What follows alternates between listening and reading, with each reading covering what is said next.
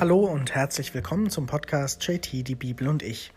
Heute lesen wir in der Offenbarung des Johannes das 14. Kapitel und wir sind mitten in dem Abschnitt, der beschreibt, wie das Böse oder wie konkret das Tier, der Satan, gegen die Menschen kämpfen, gegen das Volk Gottes kämpft und eben versucht, alle auf seine Seite zu ziehen.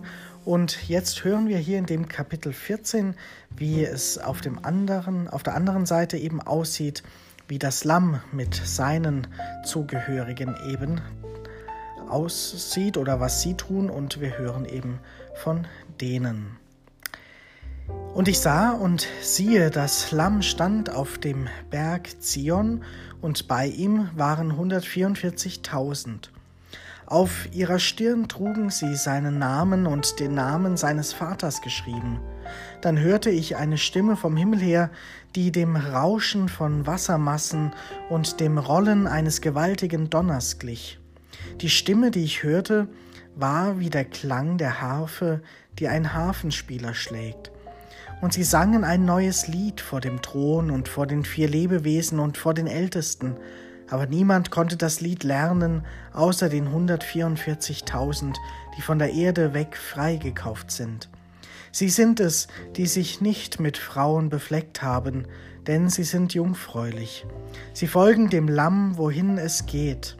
Sie allein unter allen Menschen sind freigekauft als Erstlingsgabe für Gott und das Lamm denn in ihrem Mund fand sich keinerlei Lüge, sie sind ohne Makel. Soweit dieser erste Abschnitt in diesem Kapitel.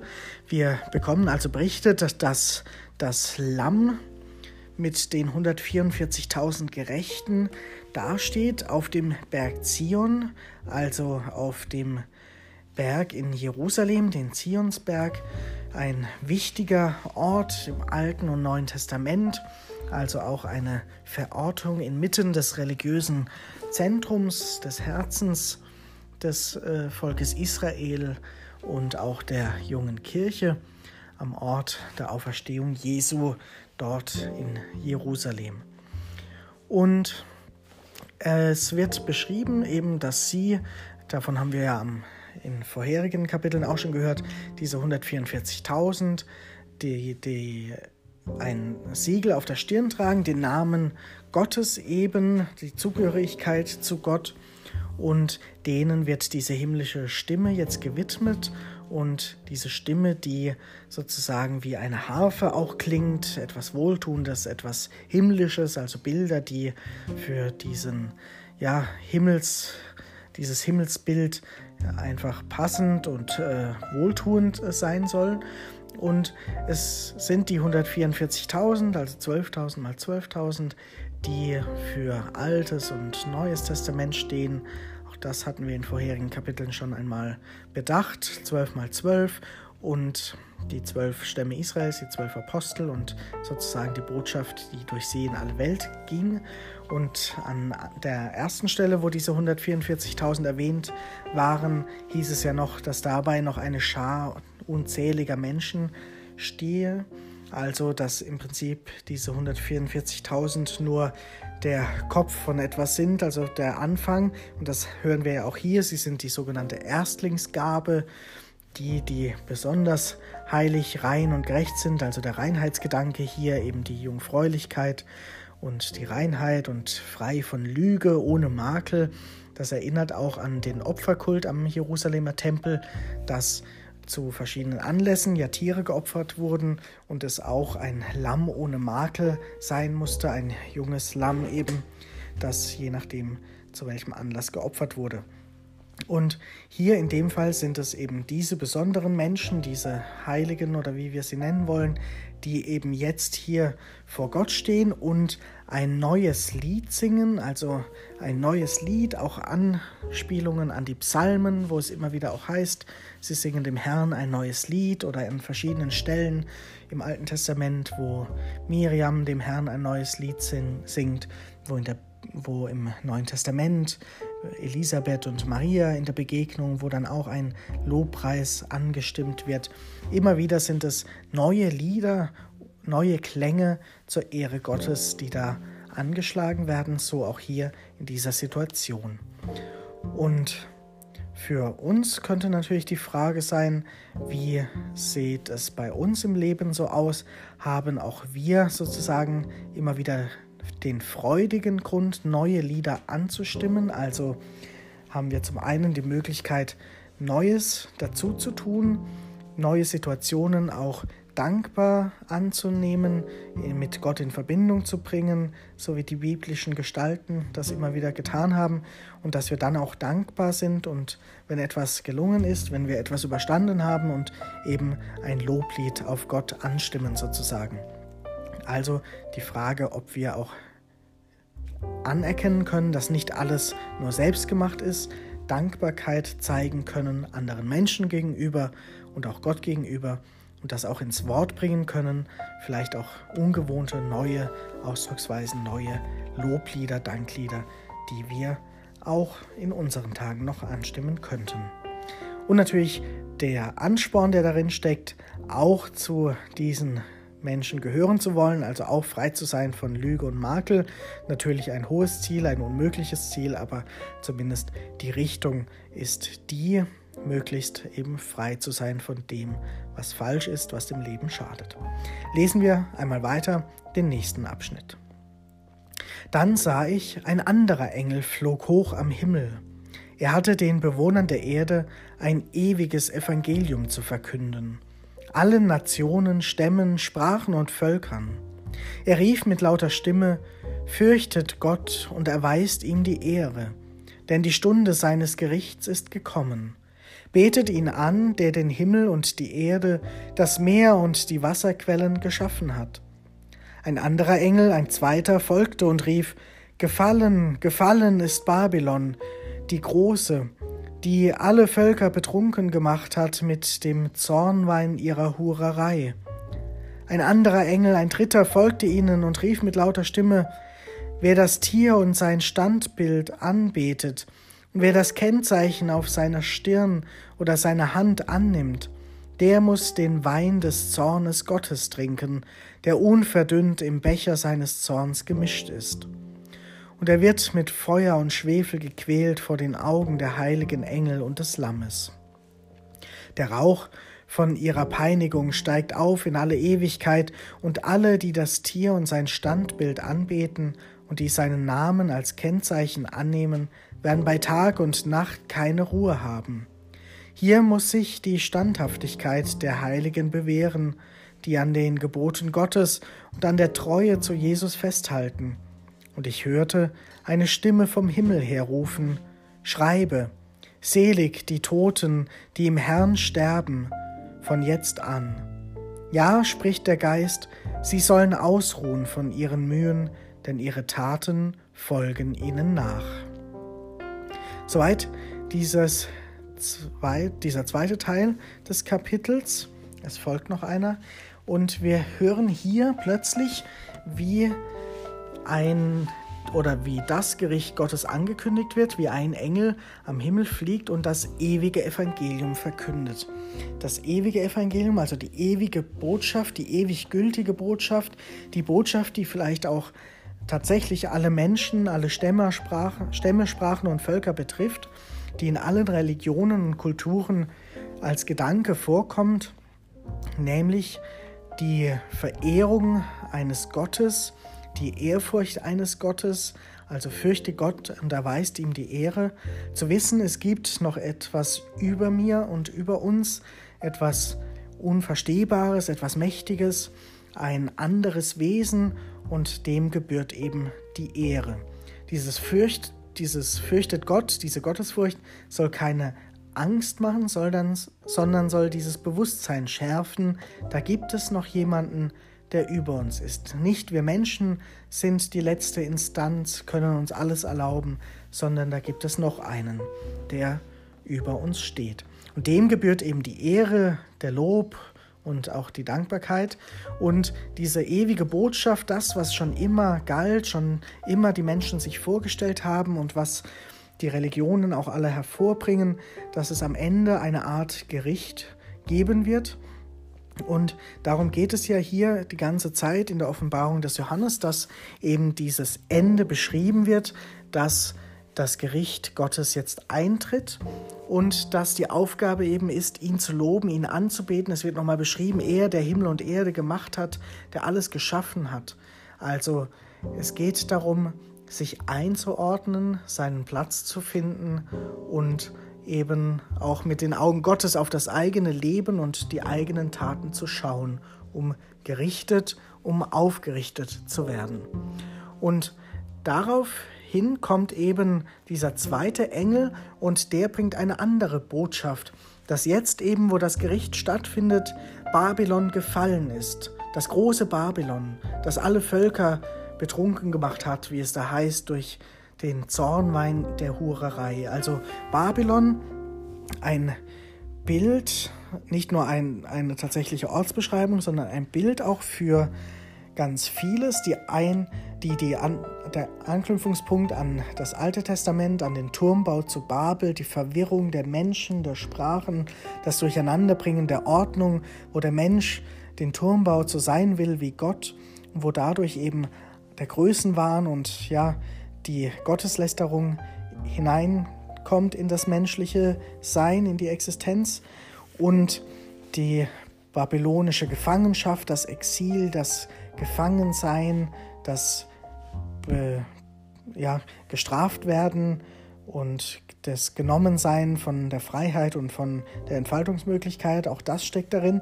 Und dann steckt eben auch die Unsitte da drin, eben die, die Bezeichnung der Hurerei, das ausschweifende Leben, das selbst sich an die, Gott, an die Stelle Gottes setzen und eben nicht zu niemanden fürchten, sich alles erlauben zu können. Und es ist auch so wohl zu lesen und zu deuten, dass der Autor hier mit Babylon ganz konkret auch Rom meint, das römische Reich und eben die Praktiken der Römer und die ja, verschiedenen Traditionen oder Orgien oder was auch immer da alles gemeint ist und die Anspielungen darauf hinzielen, da hatten die Menschen damals wohl sehr konkret vor Augen, wer da auch gemeint sein könnte, was vor Gott keinen Bestand hat, was fällt, fallen wird oder eben hier in dem Fall gefallen ist. Und dann kommt noch dieser dritte Engel, der warnt und der eben nochmal deutlich macht, es kommt jetzt darauf an, sich zu entscheiden.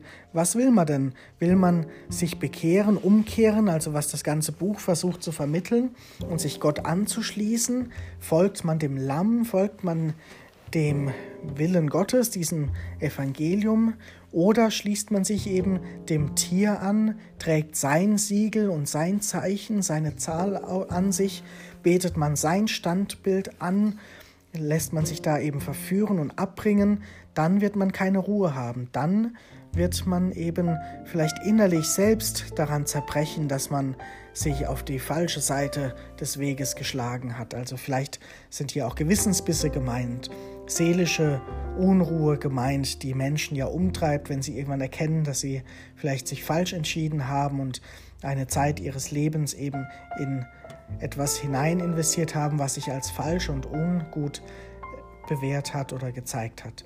Und das sind natürlich Dinge, die heute noch genauso gelten wie damals und auch dieses Bild Babylon könnten wir heute für genauso viele Bereiche sicherlich übernehmen, wo es so ist, dass Menschen unterdrückt werden, dass Menschen zügellos und ja mit dem Allmachtsgedanken spielen und über andere herrschen, als wären sie Gott und wo eben Menschen auch gefangen gehalten werden, klein gehalten werden, eben wie im babylonischen Exil. Und hier geht es noch einmal, wird betont, hier muss sich die Standhaftigkeit der Heiligen bewähren, an den Geboten Gottes festzuhalten, an der Treue zu Jesus festzuhalten. Und das ist eben das, worum es geht. Und das soll nochmal aufgeschrieben werden, diese Aufforderung an den Seher Johannes. Er soll aufschreiben, selig die Toten, die im Herrn sterben. Also es ist sogar besser für Gott und für diese Sache zu sterben, als eben sich auf die andere Seite zu schlagen. Denn dann wird beschrieben, die, der Lohn kommt, sie werden ausruhen von ihren Mühen, denn ihre Taten folgen ihnen nach. Das heißt, dieses Gericht wird sehr wohl sehen, ob Menschen ihrem Herzen gefolgt sind, dem Weg, der ins Gute führt, der positiv ist, oder ob sie sich haben abbringen lassen davon. Lesen wir noch den letzten Teil dieses Kapitels. Dann sah ich und siehe eine weiße Wolke. Auf der Wolke thronte einer, der wie ein Menschensohn aussah. Er trug einen goldenen Kranz auf dem Haupt und eine scharfe Sichel in der Hand. Und ein anderer Engel kam aus dem Tempel und rief dem, der auf der Wolke saß, mit lauter Stimme zu, Schick deine Sichel aus und ernte, denn die Zeit zu ernten ist gekommen, die Frucht der Erde ist reif geworden. Und der auf der Wolke saß, schleuderte seine Sichel über die Erde, und die Erde wurde abgeerntet. Und ein anderer Engel trat aus dem himmlischen Tempel, auch er hatte eine scharfe Sichel. Vom Altar her kam noch ein anderer Engel, der die Macht über das Feuer hatte. Dem, der die scharfe Sichel trug, rief er mit lauter Stimme zu, Schick deine scharfe Sichel aus und ernte die Trauben vom Weinstock der Erde. Seine Beeren sind reif geworden. Da schleuderte der Engel seine Sichel auf die Erde, erntete den Weinstock der Erde ab und warf die Trauben in die große Kelter des Zornes Gottes. Die Kelter wurde draußen vor der Stadt getreten und Blut strömte aus der Kelter. Es stieg an bis an die Zügel der Pferde, 1600 Stadien weit. Mit diesem Bild endet dieses Kapitel, dieses 14. Kapitel und wir hören eben verschiedene Bilder noch zum Abschluss über dieses Gericht Gottes, über die Zeit der Ernte. Es gibt ja in den Evangelien, in den Reden Jesu immer wieder auch Anspielungen auf diese Bilder, auf Vergleiche, Gleichnisse mit dem mit Gott als dem, der ernten wird, mit ja, der Ernte, die eingefahren wird, mit dem Winzer und dem, dem Weinstock. All die Dinge sind bekannt, auch den Menschen damals, und die Anspielungen darauf sollen einfach die, den Ernst der Lage deutlich machen. Ja, eines Tages ist es eben so weit, dass die Zeit der Ernte gekommen ist. Unser menschliches Leben geht nicht ewig und auch wenn wir das nicht wahrhaben wollen, irgendwann ist der Spaß vorbei sozusagen. Irgendwann ist der Ernst des Lebens da und irgendwann können wir uns nicht herausreden und müssen tatsächlich auf die Lebensrealität schauen. Wie ist mein Leben geworden? Wie ist die Ernte, die ich einzubringen habe? Und das wird beschrieben eben mit diesen Trauben, mit der, der, dem Einholen der Trauben und eben auch der Ernte durch diese Sichel, also auch die scharfe Sichel, also auch der scharfe Blick auf das, wie es wirklich war im Leben und hier wird nichts schön geredet und sich nicht zurechtgebogen, sondern da steht am Ende der Mensch vor diesem Gott. Und es wird eben auf das eigene Leben geschaut. Und das wird hier noch einmal in aller Dramatik und Ernsthaftigkeit gezeigt.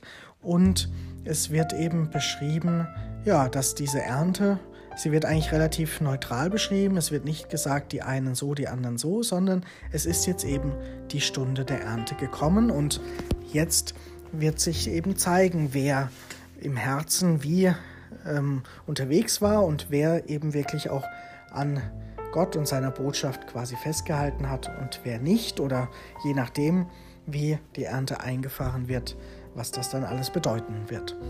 Für uns eben auch die Fragen, die deutlich werden, was will ich denn eigentlich aus meinem Leben machen? Wie will ich am Ende meines Lebens zurückblicken und sagen, das war eine gute Ernte, die ich jetzt eingefahren habe, mit der ich quasi vor Gott treten kann und wo ich auch das Beste draus gemacht habe, wo mein Gewissen auch einigermaßen in Ordnung ist, wo ich quasi weiß, es ist nicht alles perfekt, aber ich glaube an einen guten und gütigen Gott, einen barmherzigen Gott, der eben sehr wohl zu ernten weiß und die Früchte und die wertvollen Früchte auch sehen kann.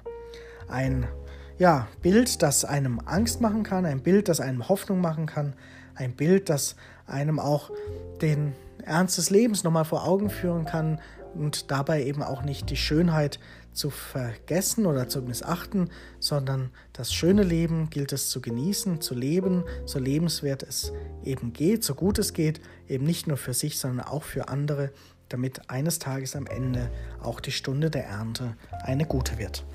Mit diesem endzeitlichen Bild wollen wir für heute das 14. Kapitel abschließen und ich wünsche dir noch einen schönen Tag.